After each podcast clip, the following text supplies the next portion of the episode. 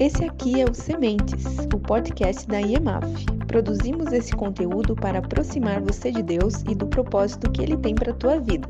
Prepare-se para aprender, praticar e dar frutos. Bom dia, boa tarde, boa noite. Gilbert da IEMAF. O assunto da vez é a nossa velhice. Vamos olhar para princípios bíblicos e planejar o nosso futuro. Como que nós podemos colocar essas instruções em prática? Vamos lá? Obrigado pela carona aí no seu carro, no escritório, na sua casa. Hoje vamos aprender sobre o que alguns chamam de a melhor idade. A expectativa de vida média atualmente está acima de 70 anos e alcançar 20, 10 ou 20 anos além disso não é incomum. Por outro lado, o rendimento do trabalho tende a diminuir após certa idade. Então não é difícil chegar à conclusão de que em algum momento essa conta não vai fechar. Ou será que fecha? Eu quero iniciar essa reflexão partindo de dois princípios bíblicos. Em Provérbios, no capítulo 6, há um ensinamento para nós aprendermos com a formiga. Ela junta no tempo da colheita para ter alimento mais adiante. Já em Lucas 12, Jesus traz um princípio que, em primeira olhada, pode parecer contraditório da formiga, porque ele está criticando um homem rico que confia no tamanho de tudo aquilo que ele poupou a partir de uma grande colheita. O que a formiga nos ensina é, aguarda, é guardarmos para nossa necessidade, enquanto que o homem rico guardava muito além da sua necessidade. Então, mais uma vez, a palavra de ordem aqui é equilíbrio. O espírito que Deus nos dá é um espírito de equilíbrio, não é de leviandade e nem de avareza. Então fica a pergunta para você. Ao pensar na sua velhice, de que lado você está? Não, não é algo binário, polarizado assim. Você pode muito bem estar equilibrado ou então buscar esse equilíbrio. E é nessa hora que eu quero te ajudar. Eu vou te propor uma espécie de raciocínio que é como fosse uma escada, algo gradativo. Deveria ser proporcional ao momento da vida que você está hoje e também proporcional à tua renda. E aqui cada um vai encontrar uma situação personalizada, individual. Então vamos fazer um exercício simples, com duas perguntas.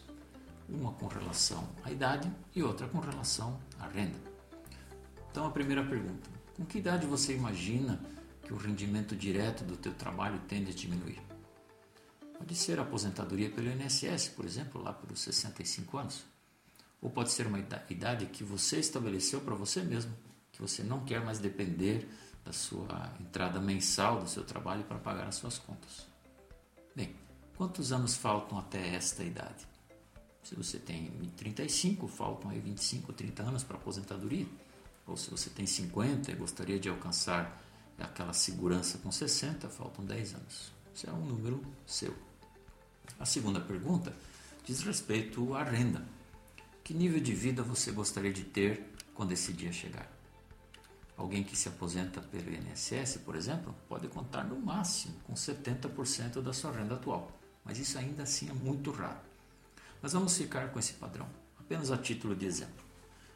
Faltam tantos anos para você chegar lá e talvez a sua renda, sendo 70% da sua renda atual, seja algo equilibrado. Então agora é fazer conta. Quanto dinheiro precisa para chegar nesse valor? É conta de mais e menos. É, é possível que exista uma renda futura, algum patrimônio, e isso vai aliviar a situação lá na frente. Existe a perspectiva de uma eventual aposentadoria, seja por INSS, que é um valor assim bastante é, arriscado de calcularmos, ou uma aposentadoria privada também. Por mais simples que isso possa parecer, a grande maioria das pessoas não vive de acordo com essa realidade não olha para um horizonte que está chegando, que está diminuindo e para a sua situação financeira. E quanto mais longe você estiver da aposentadoria, mais surreal isso tudo parece. Mas se esse é o seu caso, deixe-me dar um conselho. Invista no seu preparo profissional, desenvolva a habilidade que Deus te deu. Mas ao mesmo tempo, separe um percentual da sua renda, por menor que seja. Coloque mensalmente em uma conta para o seu velho homem. Não, não, estou me referindo àquele homem carnal que a Bíblia chama de velho homem. Estou falando de você quando velho. Pense naquele homem, pense naquela mulher. Comece com 1% que seja. e vá aumentando aos poucos. Não mexa nesse dinheiro. O seu velho homem vai te agradecer por isso. Mas aposentadoria não é só dinheiro. Quando você tiver experiência, quando puder reduzir seu ritmo diário, que legado você pretende deixar para a comunidade? Existe espaço para alguém com a formação como a tua para apoiar projetos de desenvolvimento social, por exemplo? Você poderia dar aulas de inglês para crianças carentes? Ou você teria interesse em fazer algo absolutamente diferente do que faz a vida toda? Poderia ser voluntário em uma ação missionária? ou até servir em algum, com alguns expedientes na sua igreja local. Poderia aconselhar pessoas, cuidar da manutenção das instalações, até mesmo liderando o ministério. Não permita que seu tempo de aposentadoria seja um tempo sem propósito. Todo ser humano precisa de um propósito para sair da cama, uma motivação para o seu dia. Há muitos estudos que comprovam o quanto a qualidade de vida de um idoso melhora se ele se sente útil e tem um propósito para a sua semana. Por outro lado, há tantos que enterram seus tesouros quando se aposentam, não oferecendo à comunidade nada do que sabem ou do que conhecem. Se você já está se aproximando da aposentadoria, ou até mesmo já está nessa fase da vida, parabéns. Imagino que tenha um sentimento muito positivo a respeito disso. Mas saiba que não há aposentados no reino de Deus. Se tem uma coisa nesse sentido que podemos afirmar sobre o nosso bom Deus, é que ele sempre tem um propósito para os seus filhos. E uma última coisa. Também quero te desafiar a deixar um presente para sua família. Deixa tudo arrumado. Não estou falando só para alguém que imagina que vai morrer em breve. Isso vale para todos. Eu vejo com bastante tristeza situações onde cônjuges ficam, os cônjuges que ficam têm enormes dificuldades em se organizar quando um deles falta subitamente. Podemos nos encontrar com o nosso Criador antes de qualquer estatística ou expectativa de vida. Então é bom nós pensarmos nisso. Se, por exemplo, você tem filhos pequenos, eu sugiro um seguro de vida específico para as despesas de educação deles. Se o seu cônjuge não tem o hábito de cuidar das finanças, converse como seria nessa situação. Eu sei que pode parecer algo desagradável de conversar e realmente é. Mas, como eu disse, é um presente que você deixa para quem fica deixar orientações, deixar uma reserva, deixar um seguro e alguém de confiança que pode ajudar a tomar as decisões, principalmente naqueles primeiros momentos tão difíceis. Conforme a situação, um testamento pode ajudar muito, ele pode evitar tanta discórdia entre os herdeiros no momento talvez mais difícil de suas vidas. Faz parte da nossa responsabilidade planejar o nosso futuro, imaginar como seria nossa como seria a vida sem a nossa presença aqui e o que nós podemos fazer para facilitar a vida daqueles que nós tanto amamos. Vamos orar?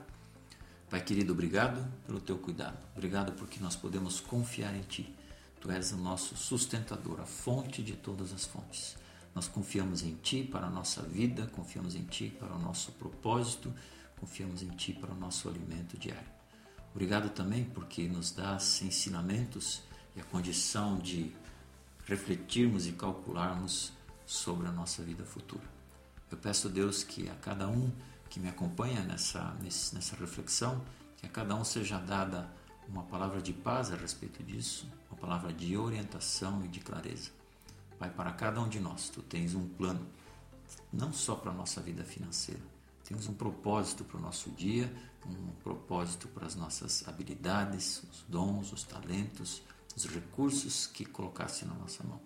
Nos ensina a sermos sensatos, nos ensina a sermos equilibrados, nos ensina a sermos prudentes com aquilo que nós temos, com aquilo que nós sabemos, com aquilo que nós somos.